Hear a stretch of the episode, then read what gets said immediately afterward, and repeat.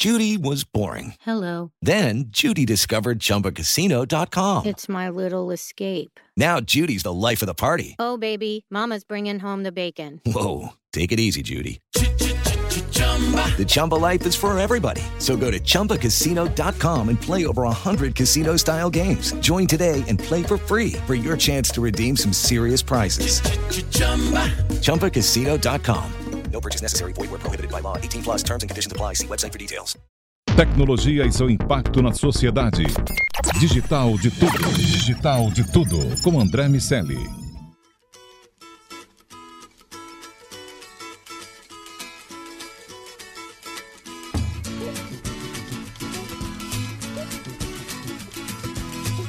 Salve, salve, habitantes da sociedade digital. Sejam muito bem-vindos. Eu sou André Miceli e esse é o Digital de Tudo, seu podcast sobre o impacto da tecnologia em toda a sociedade. Hoje a gente faz mais um DDT Séries, o SAIS. Estou com o Cássio Pantaleone, que é o Country Manager do SAIS Brasil. E a gente vai falar sobre a tecnologia daqui a 30 anos. Vamos ver como o Analytics vão, vai mudar o mundo. Estou também com Carlos Aros. E aí, doutor? E vamos começar. Cássio, seja muito bem-vindo ao Digital de Tudo. Obrigado, André. Um prazer estar aqui com vocês hoje. Cássio, antes da gente falar sobre daqui a 30 anos, dá um contexto geral sobre como as soluções de analytics já impactam a nossa sociedade hoje.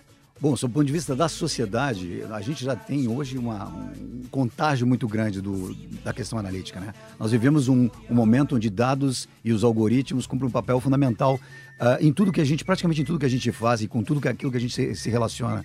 Dado que a gente está aí cada vez mais com devices conectados, né, dispositivos conectados à internet, esses dados estão sendo coletados e estão coletando informação sobre o nosso comportamento o tempo todo e nos dão também a possibilidade de observar dados de outras pessoas. Nunca se registrou tanta informação, tantos dados como se faz agora, né? A, a, a internet das coisas e, a, e própria, as próprias redes sociais, elas deram esse vulto ao momento que a gente vive em termos de como você lida com os dados. Os dados se tornaram parte significativa, inclusive para que a gente conte histórias a respeito das coisas, né? Existe um dado interessantíssimo, porque hoje a gente registra foto, a gente registra vídeo, a gente registra texto, a gente registra um monte de coisa nas redes sociais, na internet de uma maneira geral, tudo digitalizado. Existe um dado impressionante que se fala que até 2021, provavelmente nós vamos ter uns 40 trilhões de petabytes de dados aí registrados no ambiente virtual, o que é impressionante, né? O que a gente pode fazer com isso? E a dúvida é exatamente isso, né? O, o, o que a gente vai fazer, o que a gente já está fazendo com isso? As empresas estão uh, utilizando uh, na medida certa? Como você vê esse cenário? É, vamos separar em três caminhos, né? O primeiro caminho é o, o aspecto empresarial, o aspecto uh, que move a economia, inclusive, que é o objetivo das empresas, fazendo com que seus negócios vicejem e, e deem resultado esperado, né? Nesse caminho aqui, hoje, o Analytics está cumprindo um papel fundamental. Todas as campanhas que são desenvolvidas de modo a tocar num cliente, de alguma maneira se servem do ambiente digital, do ambiente Analytics, desculpa, né? da inteligência Analytics. A, além do que, existem outras informações que são é, obtidas e transformadas e trabalhadas no sentido de ter maior segurança, né? Seja, por exemplo, para evitar fraudes, seja para fazer uma análise de risco, seja para é, identificar correlações que não são intuitivas para questões de processos internos, de como otimizar processos. E aí vem um viés muito importante, que é o viés da automação, né? Que está é, efetivamente conectado com a questão da inteligência artificial, né? Como você automatiza processos que antes eram dependentes de ação humana e que hoje, hoje podem ser uh, trabalhados diretamente com uma, um motor analítico que toma decisões, enfim, e que automatiza esses processos. Eles se servem desses dados que estão aí disponíveis para poder tomar as melhores decisões dentro das empresas, né? Sob ponto de vista social, e cada vez mais se observa a medicina avançando em torno de dados que são coletados continuamente e que servem de referência para ser trabalhados uh, no sentido de, um, de, uma pesquisa no câncer, uma pesquisa uh, de combate à, à, à, esquizofrenia e outros assuntos dessa natureza. Ou seja, os dados, a, a, o mundo analítico está produzindo um bem social também, sob o ponto de vista da medicina. Existe um terce, uma terceira via, e essa via, para mim, é uma das mais importantes, que é a via da comunidade, né? De como a gente vai se servir do, do, do ambiente analítico para trazer um, um, equilíbrio social uh, nas comunidades mais estável, né? E esse equilíbrio social passa aí por uma relação dos governos com a população. E esses dados que transitam né, entre as entidades governamentais e os dados que são registrados pela população, eles podem trazer aqui um benefício de entendimento de quais são as áreas mais urgentes para se garantir uma estabilidade, aonde a gente tem que trabalhar com mais uh, força e mais vigor, e aquelas áreas, digamos assim, que são mais sensíveis e que, e que geralmente produzem o quê? A instabilidade da comunidade, né? Como é que eu, eu, eu consigo mitigar que algum tipo de comportamento que possa colocar em risco a estabilidade da comunidade, eu, eu posso tentar mitigar isso através de uma análise de correlação desses dados e aí fazer um trabalho nesse sentido. É mais ou menos assim que, que a gente vê hoje a situação. Agora, eu fico pensando no, no, do lado do usuário, porque toda vez que você fala sobre análise de dados, coleta de dados, proteção de dados, etc, etc, etc, eu tenho a ligeira impressão de que as pessoas ficam olhando assim, e com aquela cara de ué, o que é um dado? A gente está falando sobre todos os benefícios, o impacto disso para a economia, etc, etc, etc, mas as pessoas sabem de fato o que é o dado e como elas geram e são fundamentais para a existência de todo esse ecossistema que você descreveu agora, Cássio? Pô, essa pergunta é muito bacana porque ela tangencia um ponto para mim fundamental, né? Não só eu acho que as pessoas não têm completa consciência do que elas estão fazendo com os dados, como elas também não, não têm ideia de que às vezes elas estão co-criando o dado. Um dado às vezes pode ser co-criado, né? Na verdade, o que acontece? A cocriação é uma combinação que, que pode se dar por N motivos, né? Enfim, e sem falar que existe também a possibilidade de você transformar um dado em outro dado. Quer dizer, fazer essa transmutação, digamos assim, né? O que, que é um dado? Essa é uma grande pergunta, né? Porque um dado ele é, uma, é uma partícula elementar desse ecossistema, certo? Como um átomo, vamos dizer assim, né? E a, quando a gente pensa no, na possibilidade que eu tenho hoje, quando eu compro uma televisão, certo? Eu compro a televisão e nesse momento eu não, ainda não tenho nenhuma ação de registro em qualquer lugar, mas a televisão aparece ali uma, uma solicitação para que eu eventualmente autorize que ela registre uma imagem ou o som da minha voz, o que eu falo e tudo mais. Né? Porque ela tem uma câmera embutida, ela tem um microfone embutido, né? Naquele momento em que eu dou a informação dizendo que você está autorizado, isso é um dado. Essa é a partícula elementar. Esse dado de autorização, que é simplesmente um sim, certo? Ele está registrado e ele determina um comportamento meu.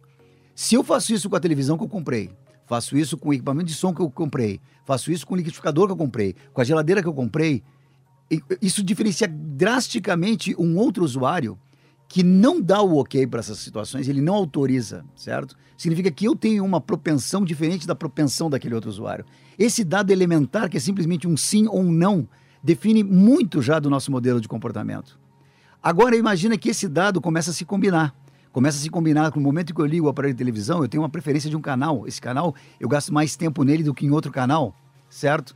E um detalhe, eu gasto mais tempo, mas eu gasto mais tempo em determinados horários. E esses determinados horários, ainda como eu tenho uma câmera embutida e tenho o, o, o microfone embutido, ele pode medir, inclusive, o nível de ruído do ambiente, se existe a atenção orientada para o equipamento ou não, se a atenção está deslocada para outra coisa. A sua expressão. A minha expressão facial, enfim, vários aspectos aí. Então o dado é todos esses pequenos elementos unitários que dizem algo, que dizem não, que podem dizer alguma coisa sobre modelos de propensão. Sabe que é isso que a gente está falando sobre a sua expressão. Tem uma história recente que um o cara tava conversando com a, com a esposa em casa e, e eles estavam falando sobre. cara, é bom de contar piada. Eu, é, eu conto piada, piadas ruins, mas o bom de contar para um amigo é que... é que, ele já ri antes de você Não, Eu já contar, sei quando ele vai contar a piada, pela expressão dele, é ótimo isso. E aí o cara virou para a mulher e falou: Cara, então a gente vai viajar para não sei aonde e tal. Ela falou: Não, não é, é, e aí ela falou: Não, é, é, vamos, vamos, vamos lá pra. Falou o lugar que ela queria viajar, sei lá, para as Maldivas. E aí ele falou, cara, não fica falando, porque o nosso celular está nos ouvindo. E aí vai começar a botar um monte de anúncio e, e vai ficar mais caro. E aí, quando, ela falou, quando ele falou isso, ela falou: Ah, para com isso. E começou a rir. E aí ela riu, a Siri riu, o celular riu e a TV riu. Sabe, é mais, é mais, é mais ou menos essas, essas histórias, assim, né? Porque, no final das contas, é, essa, essa propensão ao uso tem a ver com a visão que a pessoa tem de privacidade. Exato. E, e a visão de privacidade também está mudando.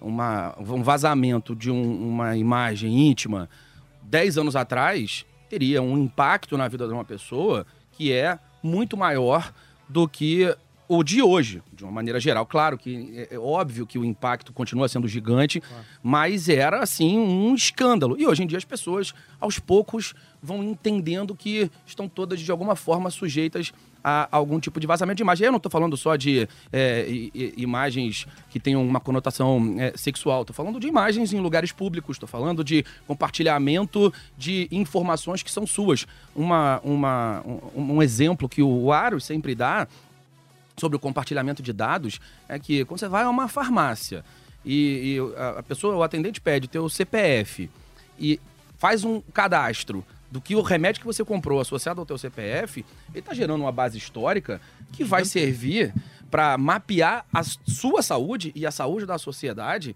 e, que gera um valor Sem dúvida. para a farmácia. Sem a farmácia vira, vira uma, uma fonte de geração de dados interessante para a saúde pública também. E aos poucos, essas bases, certamente, esses dados vão sendo compartilhados e eles vão estar disponíveis em bases ainda maiores, em, em, em, é, lakes, data lakes, que vão, que vão aglomerar informações que vão- vêm de, de diversos lugares. Sim. O que, o que é curioso, né, Cássio, é que quando a gente fala sobre. Você descreve é, esse dia a dia tão comum para muita gente, é, talvez por, por não termos sido educados para isso, porque há algum tempo atrás é, você conseguia facilmente explicar para as pessoas quais eram os riscos, exemplificar esses riscos para as pessoas, gerar uma, uma situação de medo que faz com que ela não se nos colocasse é, facilmente para viver aquele, aquela situação de perigo. Como o mundo digital é uma grande abstração, né, a gente não consegue pegar essas coisas que acontecem, e, e aquelas pessoas que nos ensinavam sobre esses perigos é, entendem tão pouco ou menos é, do que nós sobre esse- esses riscos do mundo digital, essa geração que está aí, é, ninguém foi ensinado a esse respeito. Sim. Portanto, falar sobre proteção de dados é você tentar explicar o formato de um átomo. É você tentar explicar as grandes abstrações, o que é, não é? Qual é a origem do universo, o núcleo da Terra, as grandes abstrações, porque as pessoas não conseguem ver é, que existe algo para ser protegido. Sem dúvida. Quando a gente fala sobre isso e coloca isso na- sob a perspectiva de grandes corporações, a gente está falando sobre informações é, de altíssimo risco para clientes, é, dados absolutamente sigilosos, informações que potencialmente podem fazer com que o dólar suba ou, ou- ou caia. Como é que a gente trata proteção de dados sob essa perspectiva de algo tão abstrato ah, a ponto de as pessoas que geram e cocriam esses dados o tempo inteiro não perceberem que elas também são responsáveis mais do que criá-los, mas também e principalmente Como por usam, protegê-los. Protegê-los e como elas usam isso. É, tem uma questão muito mais profunda. Eu, eu, eu- eu sou um estudioso muito forte, assim, eu estudo muito mesmo sobre os impactos da, da sociedade digital para o comportamento humano e para o desenvolvimento da sociedade, desenvolvimento do planeta, inclusive. Né? Eu gosto muito de pensar sobre isso. Tem um ponto aqui que eu acho que ele é mais importante do que propriamente a questão da, da proteção dos dados. Porque nós estamos falando conceitualmente de um problema ético. Né? E eu sempre me questiono o seguinte: existe espaço para se discutir ética nesse mundo que daqui a 30 anos vai se aquilatar e vai se transformar de uma maneira fantástica em termos de dados? Existe, existe espaço para discutir a questão da ética? Ou a ética é um, ter, é um tema que está condenado a, a ser colocado de lado? Porque veja bem, o objetivo hoje que, que, que a grande maioria das pessoas eh, tem com o uso de analytics visa acelerar processos de negócios no sentido de captar mais dinheiro. E aí existe uma diferença entre inteligência e consciência. E aqui depois eu até quero fazer um parênteses, tá? Porque quando a gente fala de inteligência, a inteligência não precisa de consciência para funcionar. Tanto que quando a gente fala de inteligência artificial, muito pouca gente se dá conta desse pequena, dessa pequena sutileza. A inteligência artificial não está dando conta de consciência artificial. Inteligência artificial, o único objetivo da inteligência artificial é pegar uma tarefa que é ah, repetitiva e que hoje dependente de humanos e tornar ela completamente É executável um roteiro. seguindo um roteiro. Ou seja, a inteligência existe, mas não existe consciência. Eu vou dar um exemplo. Um exército, durante uma batalha, ele usa toda a inteligência possível, nenhuma consciência. Ele não está preocupado com quantas pessoas vão morrer, certo? Se a gente pensar na inteligência analítica nesse, nesse pequeno momento que nós estamos fazendo ela nascer como um todo, ainda existem muitas questões que estão abertas e fundamentalmente a questão ética. A inteligência analítica per se, sem a consciência analítica, que é um tema que ainda nem começaram a discutir, sem a consciência analítica, ela pode levar a gente a um- uma situação muito caótica, né? Porque na medida em que todo mundo se eh, registra dados e ele se sente beneficiado por registrar, ele tem um trade-off. Quando ele está na, na rede social, ele tem um trade-off de que ele recupera dados sobre outros. Isso é um, é um mecanismo que cria um círculo vicioso. Eu deposito mais dado para ter mais dado, eu deposito mais dado para ter mais dado, eu deposito mais dado para ter mais dado. Ou seja, eu não Aliás, quero. parabéns por ter falado todas essas palavras sem ter tropeçado Você em viu? nenhuma. Em Deposito mais dado para ter mais Já- dado, já viu? enrolou, Eu já já. falei uma frase essa vez e, e já tropecei. Parabéns, Cássio. Esse é um exercício de fono, fonoaudiologia. Tá Faz bom. trava-língua todo Não dia é? É, isso. para- Pode ser, pode ser. Gostei dessa. Mas esse é, um- é um- é uma, uma, uma sutileza que a gente não percebe, né? Será que tem espaço para discutir? A proteção de dados hoje, ela está muito mais na pauta dos governos e tem uma razão de ser, né? Porque se sabe que ah, pode se colocar em risco uma nação a partir de, de- dessa coleta de dados generalizados, né? Então isso é um tema que no- no- no- nos governos é muito sensível. Um exemplo bobo para quem para quem nos, nos ouve e que de algum modo é, as pessoas não, não, não encaminharam para essa questão porque estão muito focadas num fla-flu que está rolando é o fato de promotores, procuradores de justiça, né, procuradores da República terem é, sido espionados ou o nome que se queira dar para isso é, numa das principais operações do país. Exatamente. É, ah, Exatamente. foi a esquerda, foi a direita, foi o centro, foi em cima, foi embaixo, não importa. O fato é que informações sigilosas de agentes do Estado foram monitoradas, foram retiradas dos seus dispositivos, levadas para um outro contexto e divulgadas. Se a gente estivesse vivendo a Guerra Fria, provavelmente nós estaríamos levando isso por uma questão de Estado. Nós estaríamos é, é, é, tratando isso como algo de altíssimo nível de segurança, um vazamento da República. Exato. Independentemente do, do Independente julgamento do viés do, é, ideológico, de quem Exatamente. defende isso, e Lula livre, Lula Exatamente. solto, sei lá. Mas o grande lance é, quando a gente olha isso isoladamente, nós estamos falando sobre algo que tem alguns estudiosos que descrevem isso, não isso, mas ah, situações como essa para mim, como guerra cibernética. Nós tivemos agentes do Estado violados. E a gente tá falando sobre o quê? Sobre proteção de dados aí. Ou seja, demonstra a fragilidade que a gente ainda tem nesse contexto como Esse é um o todo, ponto. né? E, e, de novo, não se pode justificar um, um, um, um crime para, digamos assim, apontar outro crime, né? Quer dizer, apontar um crime pelo crime, vamos pensar, isso eticamente está completamente incorreto. Por isso que eu, eu sempre trago a pauta aí. Será que existe espaço para a gente discutir a ética no mundo digital, na sociedade digital? O grande desafio dos próximos 30 anos, pegando a pauta do programa aqui, acho que, que vocês vão concor- concordar comigo, o grande desafio é exatamente que tipo de discussão que nós queremos manter em voga. É isso. Né? Porque a gente está abandonando certas discussões. Quando se fala, por exemplo, do oh, nossa maravilha do mundo eh, da inteligência artificial, de os robôs aí, e a gente fala com máquinas e as máquinas falam com a gente e tudo mais. Gente, a gente não pode cair na estupidez, né, de imaginar que essa que a, que a one size fits all, como geralmente se fala, né, que a inteligência analítica vai resolver todos os problemas. Não vai. Não, ah, os robôs e tudo mais, eles vão trazer melhorias, vão trazer um monte de coisa. Para mim é o seguinte, a inteligência analítica não substitui a burrice humana. Exato. Se a gente não tiver gente Para interpretar. para entender o que está acontecendo, Exato. de nada adianta a tecnologia. E a gente está partindo para um momento de, de emburrecimento, né? A gente fala, eh, ontem, eh, essa semana eu estava com, com o Marcelo Glazer, o físico, ele falava sobre a vida inteligente na Terra, e eu, eu disse assim para ele, olha, eu questiono essa vida inteligente na Terra. Não dá para generalizar. Eu falei, vamos com calma. Porque é muito por aí, a gente está substituindo a máquina, diz, ah, a máquina resolve tudo, é tipo se Deus quiser, né? Ah, você vai pro interior, ah, se Deus quiser, eu tô lá. Não, querido, se você quiser, você estará lá né? A gente tá agora substituindo, se Deus quiser, se a máquina fizer. E aí vai embora. E, e- e não pode ser assim. Porque a gente tá deixando de discutir. Você falou de ética, mas a gente tem que discutir cidadania no mundo digital. Cidadania, né? sem dúvida. Quem é você Sem no dúvida. mundo digital?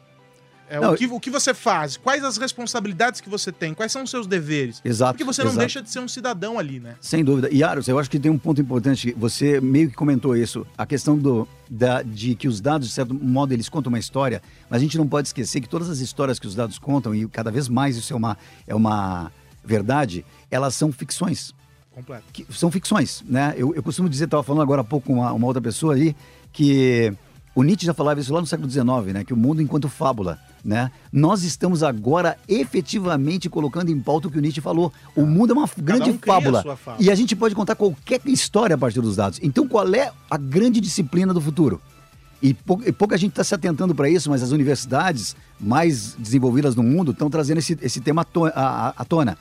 O tema mais importante é o tema da interpretação. Como você separa ah, das ficções aquilo que efetivamente ampara o bem-estar da humanidade como um todo.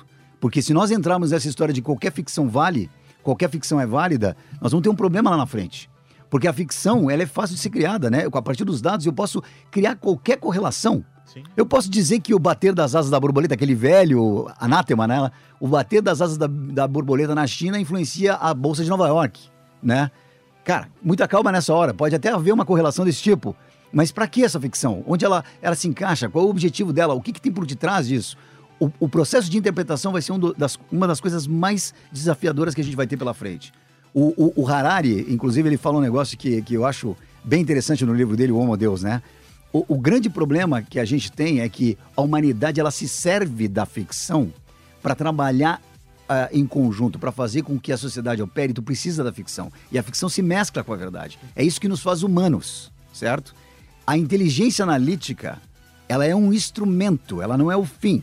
Ela é um instrumento É pelo qual é exatamente. Ela é um instrumento pelo qual eu posso desenvolver novas ficções. Onde é que entra a consciência analítica aqui? É exatamente esse viés que nós vamos ter que pensar. Se a gente quer que o mundo seja sustentável, porque nós precisamos disso, certo? Nós não podemos simplesmente extrair tudo e entregar o lixo depois no final. Ma- Mas eu, eu, eu vejo que a discussão ética ela vai se manter presente. Ah, o que eu vejo acontecendo é que a, a- a capacidade de imersão em ambientes simulados pode ser um espaço para dar vazão aos mundos não éticos. Mais ou menos como um GTA, né? um jogo que você joga sem leis. Sim. E, e, de alguma forma, assim como os filmes de violência, ao contrário do que se imagina, eles diminuem a violência, né? as pessoas não saem batendo uma nas outras porque tem filmes de violência, e aí tem toda a questão hormonal envolvida no processo, quando você vai assistir um, um filme de violência, de alguma maneira você serve o seu organismo de hormônios que estão associados a uma vazão que você precisa dar a alguns instintos que são efetivamente até primitivos, você, enfim, o instinto é necessariamente primitivo, mas al- alguns dos seus instintos mais é, guardados, aqueles, que- aqueles que, que o seu alter ego faz questão de travar para você poder viver em sociedade, quando esse tipo de coisa acontece e você tem a possibilidade de viver outras vidas nesses ambientes simulados, é, é possível que essa falta de ética seja transportada para esses outros ambientes. Para citar o próprio Harari, o artigo do ano passado, ou retrasado, que ele escreveu no The Guardian falando sobre a horda de inúteis, são aqueles né, que vão ser mantidos pelos programas de renda mínima e vão viver é, sem desejos adicionais, porque as suas necessidades básicas já estão garantidas, e usam de instrumentos tecnológicos para que possam viver outras vidas em, em jogos, em ambientes simulados, ambientes virtuais. Nesse caso, virtuais, eu tenho uma certa implicância com o termo virtual, mas nesse caso, sim, virtual, virtual e digital. E, e- e as pessoas vão viver naquele ambiente. É, ele faz até uma comparação com, com os monges, né? É, Aqueles monges que se isolam e vivem em silêncio, que do ponto de vista prático não agregam absolutamente nada para a sociedade. É, o cara passa a vida em silêncio ainda. E, a, e alguém apostando- vai levar uma porrada dos monges que ficam andando aqui na Paulista, Não, cara. mas aí eles falam, né? É, é, eles exageram uma grana e tal. Aqueles que, aqueles que eu tô efetivamente criticando, se bem que eles ouvem o digital de tudo, mas eles não vão Que descer isso, aqui né? pra, pra brigar Eles não vão comigo. sair do monte. Não vão. é, pois é, então você, monge, que está aí em cima, eu realmente acho que você serve pouco para a sociedade. É, e e- ele, ele aposta ainda num ambiente gamificado, né? De, É um homem de pouca fé. não, nos montes lá de cima. É, ele, ele, ele, o ambiente gamificado que se acredita. Na verdade, toda re- religião é um ambiente gamificado, onde coisas boas somam pontos para você viver uma vida é, boa quando você morrer e ó, coisas ruins fazem com que você perca pontos. Se pra- quem tá ouvindo não conseguiu identificar, é só procurar no Black Mirror, isso tá lá. Pois é, é, mas de Você me fato. lembra de uma piada, a- ô, essa, André. essa relação. O. Peter Sellers costumava dizer, né? Quando você não serve pra nada, pelo menos você serve de mau exemplo. É, legal, né, cara? Agora, eu não sei se isso foi só uma, uma piada ou uma, uma alfinetada no, no- em tudo que eu tô falando sobre, sobre os monges. Tô brincando. É, mas essa, esse processo faz com que as pessoas possam efetivamente viver outras vidas. E acho que a, a- a falta de ética acaba podendo acontecer nesses ambientes. Eu espero que seja assim. E que no ambiente físico a, A gente gente, continua a manter, manter É. uma sociedade mais Mas você sabe, André, o, equilibrada. o meu ponto, assim, André Yaros, é que eu não sei se vai haver espaço para discutir ética no futuro. Ainda não, isso não está muito claro para mim. Eu vejo assim, o esforço do SAS, por exemplo, nós, nós, o nosso fundador, ele tem um esforço muito grande de recuperar a questão humana, né? de reincorporar a questão humana na discussão em- empresarial. Eu já ouvi de alguns empresários coisas do tipo assim, cara, it's just about business, é só business, cara, não importa a questão humana. Eu já ouvi alguns empresários falando isso. O, o fato é o seguinte, a gente está aqui para fazer dinheiro. Mas tudo bem, eu, eu, eu consigo entender o viés, esse bias, eu consigo entender. Mas vamos pensar pelo, pelo aspecto prático, certo?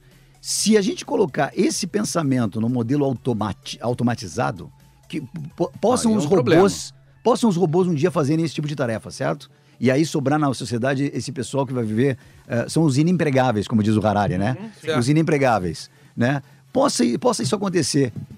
Meu amigo, qual é, o- qual é a possibilidade que a gente não tenha um caos Mas, social? Cássio, pensa por outro lado. É, é, Ah. é- é acentuar a desigualdade a um nível sem precedente. Sem dúvida. Se- é, e é por isso que eu acho que o, a, a forma, assim como o nosso organismo é pró-vita, a sociedade também é, a- em- ela vai buscar o equilíbrio e os algoritmos que, porventura, podem tomar decisão baseado no It's All About Business, se a sociedade indica, por exemplo, que empresas socialmente responsáveis aumentam a propensão de compra dos seus, dos seus potenciais clientes, que as pessoas é, compram mais de é, é, equipamentos e que, que usam os recursos naturais de uma forma mais inteligente.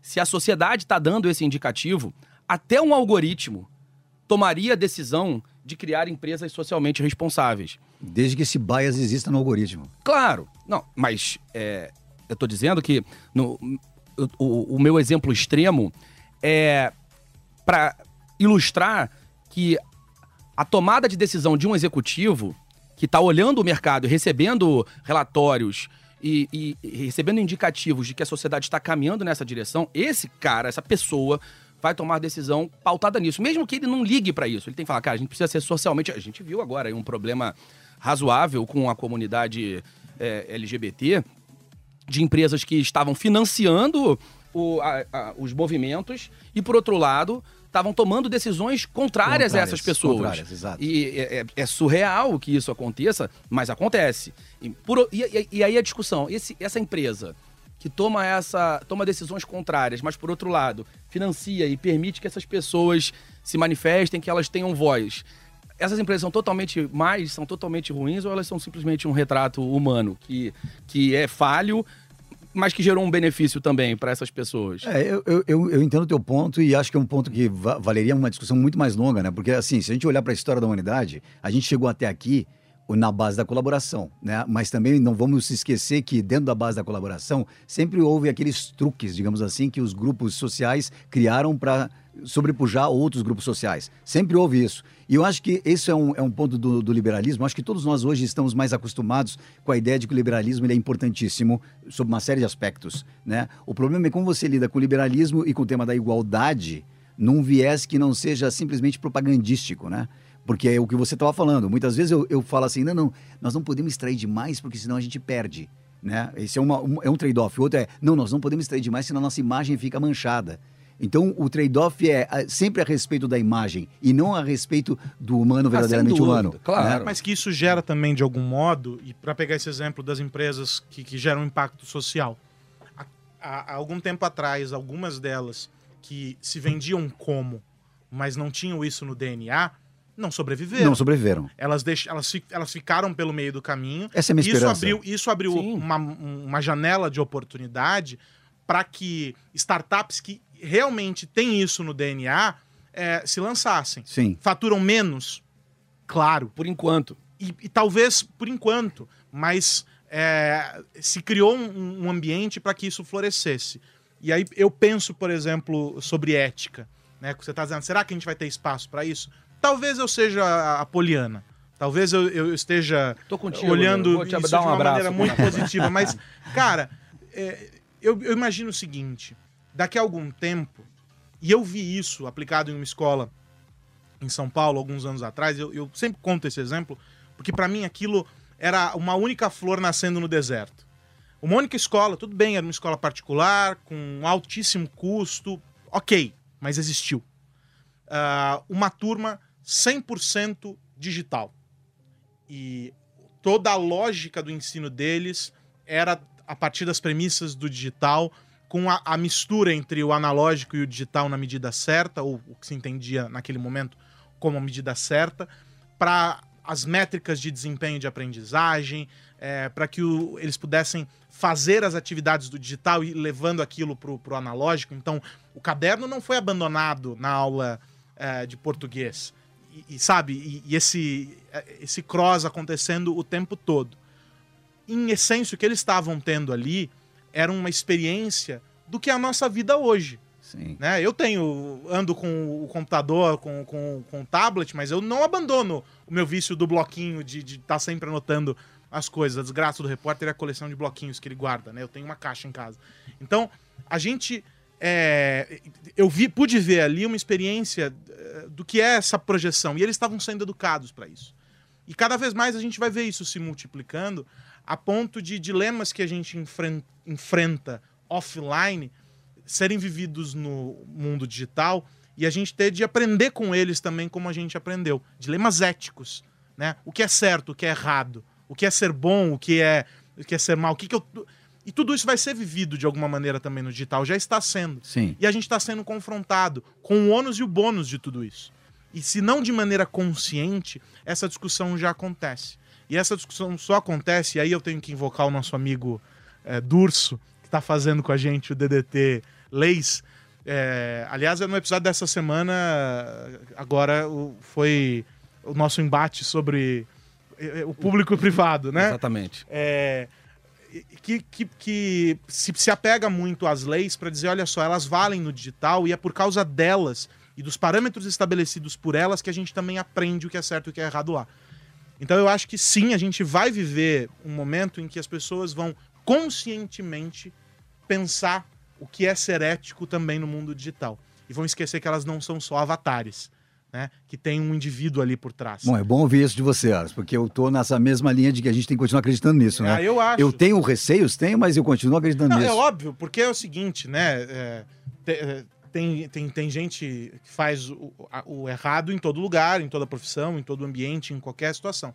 Mas eu ainda torço por uma, uma maioria esmagadora de pessoas que vão aprender e que vão viver sob essa, essa realidade. A gente conheceu só agora a primeira geração. É, sem dúvida, nós estamos no, no, 100% no nascimento. digital. Nós É, estamos no nascimento Nós ainda. estamos no, no segundo, primeiro segundo dessa É a gênese vida. de- dessa- né? desse novo padrão. Então acho que tem Aliás, espaço. dois comentários rápidos. Uma das coisas que, eu, que me orgulha de trabalhar no SAS é exatamente isso, que o, o propósito do SAS, ele, que é uma, o SAS sendo uma empresa que nasceu com, com o viés analítico, o propósito do SAS continua sendo, re, eh, digamos assim, ressuscitar o humano através da questão analítica, né? É a E- ressignificação É a de ressignificação do humano. E eu acho isso fantástico no SAS. O outro comentário é o seguinte: nesse universo analítico, né? Eu vou pegar um exemplo, a gente estava falando de jazz antes de começar o programa aqui. Vou pegar um exemplo do jazz que é interessante, né? Se você parar para pensar, cada instrumentista no jazz. Ele é um, um cara muito inteligente, ele é um virtuoso da inteligência dele, e ele, to- ele toca o instrumento de uma maneira exemplar, né? E ele, ele vai lá fazer os seus solos, ele deriva para onde ele quer ir e tudo mais. Tem um cara dentro da banda de jazz que, que ele é a consciência analítica dessa banda, que é o baterista. O baterista sabe que quando um deles improvisa uma- alguma coisa que sai fora do padrão que a audiência pode perceber, ele quebra a bateria de um jeito que parece que tudo se encaixa de novo no lugar. Esse, essa, o, o- o baterista é a consciência da banda de jazz. Porque os outros estão tocando o que eles querem tocar. Da forma como eles são virtuosos para tocar. né? Aquela base nunca perde a cadência. Mas a base, a base nunca perde a cadência, exatamente. E esse é o ponto que no mundo analítico eu acho que todos nós temos que pensar sobre isso. Nós temos que tirar proveito disso de uma maneira como uma banda de jazz tira, que pode se improvisar e se inventar os- a- as melodias que quiser se inventar, mas tem que haver alguém e- Ditando a cadência. ditando a cadência e tomando cuidado, e é por isso que o tema do GDPR na, na, na Europa se tornou tão importante. É uma tentativa de estabelecer um baterista para essa banda de jazz chamado E é por isso que, é, por isso que é desesperador pensar ah, que para alguns países, e o Brasil é um caso desses, é, a, gente só, a gente só corre atrás de entender o que está acontecendo quando a água já está na altura do pescoço. Né? Quando já, já deu ruim. Sim. Então a gente resolveu acelerar a lei de. Quanto tempo a lei de proteção de dados ficou parada aqui? Cara, há muito tempo eu fiz matéria sobre lei de proteção de dados, e aí você falava com o relator, você falava com fulano, e tava lá, ah, então precisa ver, porque agora nós estamos com uma outra agenda, né? e ninguém se interessou. O Marco Civil da Internet precisou de quanto lobby, de quanta mobilização para poder caminhar, né? E, e é assustador que o legislador ainda no século XXI seja eh, um camarada tão, tão, tão devagar. O legislador não pode ser esse cara, porque ele precisa estar atento e perceber que o Congresso tem que ser a caixa de ressonância da sociedade. Mas isso remete ao tema que você falou antes, está faltando educação digital, inclusive dos políticos. Sim, sobretudo. A gente viu aquele episódio do Facebook, gente, com, com- no no Congresso americano, as perguntas que os políticos faziam pro, Toscas. pro, pro As Zuckerberg. decisões que, que blo- bloquearam o WhatsApp aqui no Brasil, Exato. né, o que, o- os pedidos dos juízes na, na, na para diferentes casos, so- você ficar 10 minutos conversando com um advogado especializado em, em direito digital, é, parece que é um, um- um show do Ari Toledo. Ele contando os causos de. Do Ari de- Toledo. Você gostou, Essa- né? Nossa, As foi piadas longe, dele são boas, eu vou dar um É, livro eu vou, dele eu pra vou, você. eu vou, tô de- agora, hein? Ele- Mais Ari Toledo Ele, na minha pô, vida. você, você, é, você percebe claramente que aquele cidadão não foi preparado para viver nesse mundo. E ele precisa. Sem dúvida. Porque ele que dita o compasso pra essa banda tocar. Amigos, depois do Ari Toledo e da, da consciência através da bateria, Você gostou da metáfora do eu jazz? gostei muito. Ele eu tem que voltar mais muito. vezes. É, a gente tem que fazer um sociedade digital com ele. Sociedade Digi Jazz. Isso, boa.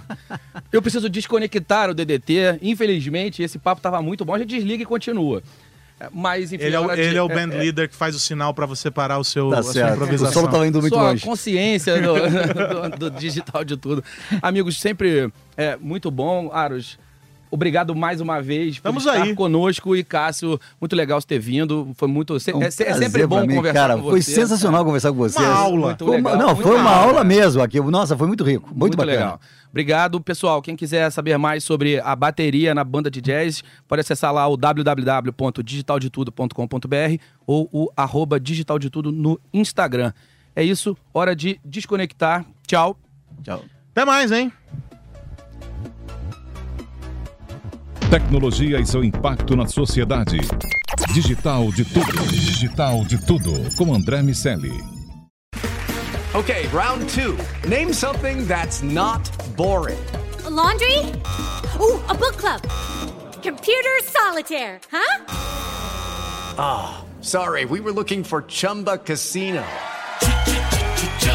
That's right. ChumbaCasino.com has over 100 casino style games. Join today and play for free for your chance to redeem some serious prizes. ChumbaCasino.com. No purchase necessary. Where prohibited by law. 18 plus terms and conditions apply. See website for details.